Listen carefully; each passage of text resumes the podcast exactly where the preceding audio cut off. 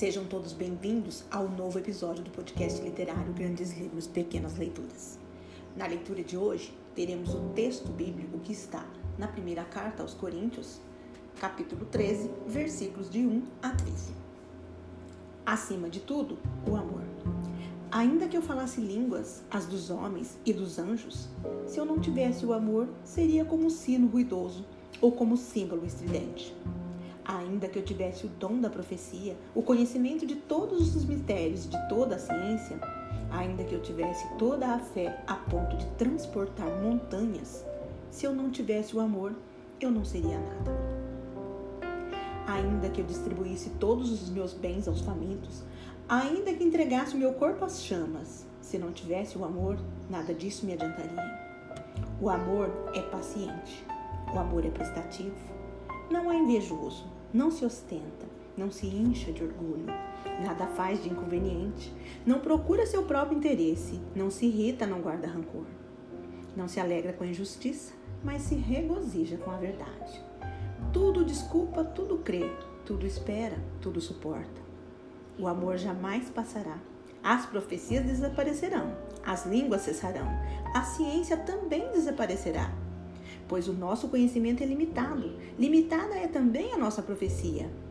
Mas quando vier a perfeição, desaparecerá o que é limitado.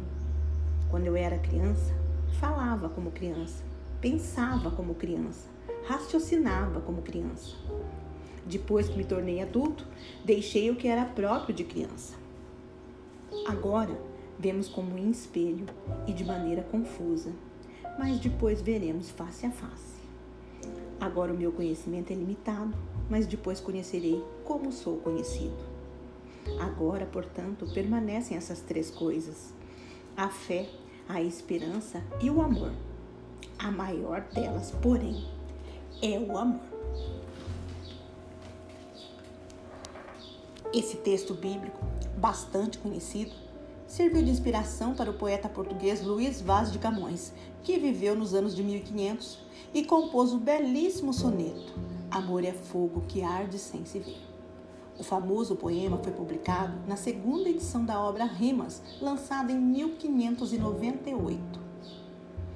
Amor é fogo que arde sem se ver. É ferida que dói e não se sente. É um contentamento descontente. É dor que desatina sem doer. É o não querer mais que bem querer. É um andar solitário entre a gente é nunca contentar-se de contente. É um cuidar que ganha em se perder. É querer estar preso por vontade. É servir a quem vence, o vencedor. É ter com quem nos mata lealdade. Mas como causar pode seu favor nos corações humanos amizade, se tão contrário a si é o mesmo amor?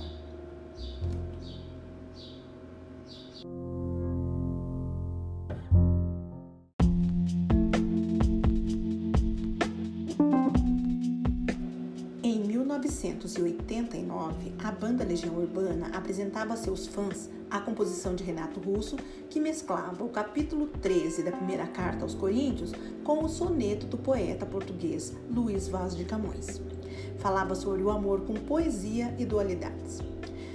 Canção denominada Monte Castelo musicaliza o poema de Camões e faz uma aproximação com o texto bíblico escrito pelo apóstolo Paulo, que trata do amor mas na Bíblia, o amor é de outro tipo. Um amor especial, porque não requer condições ou reciprocidade. Independente do grau de religiosidade de cada um, os textos bíblicos sempre serviram como inspiração a escritores, poetas, músicos, além, é claro, de promover a reflexão e o conhecimento sobre diversos temas. E eu dedico esse episódio à minha querida amiga Carminha, que é estudiosa e conhecedora da Bíblia e ela consegue nos contagiar com seu entusiasmo pelo tema. O podcast Grandes Livros Pequenas Leituras já trouxe no primeiro episódio da segunda temporada uma outra leitura bíblica, o livro do Eclesiastes. Você pode rever este e os demais episódios que permanecem disponíveis para serem ouvidos nas principais plataformas de áudio. E para saber mais sobre o nosso trabalho, acompanhe-nos nas redes sociais Instagram e Facebook, Grandes Livros Pequenas Leituras. Temos também um e-mail para contato, Grandes Livros Pequenas Leituras, arroba gmail.com. Muito obrigada e até o próximo episódio.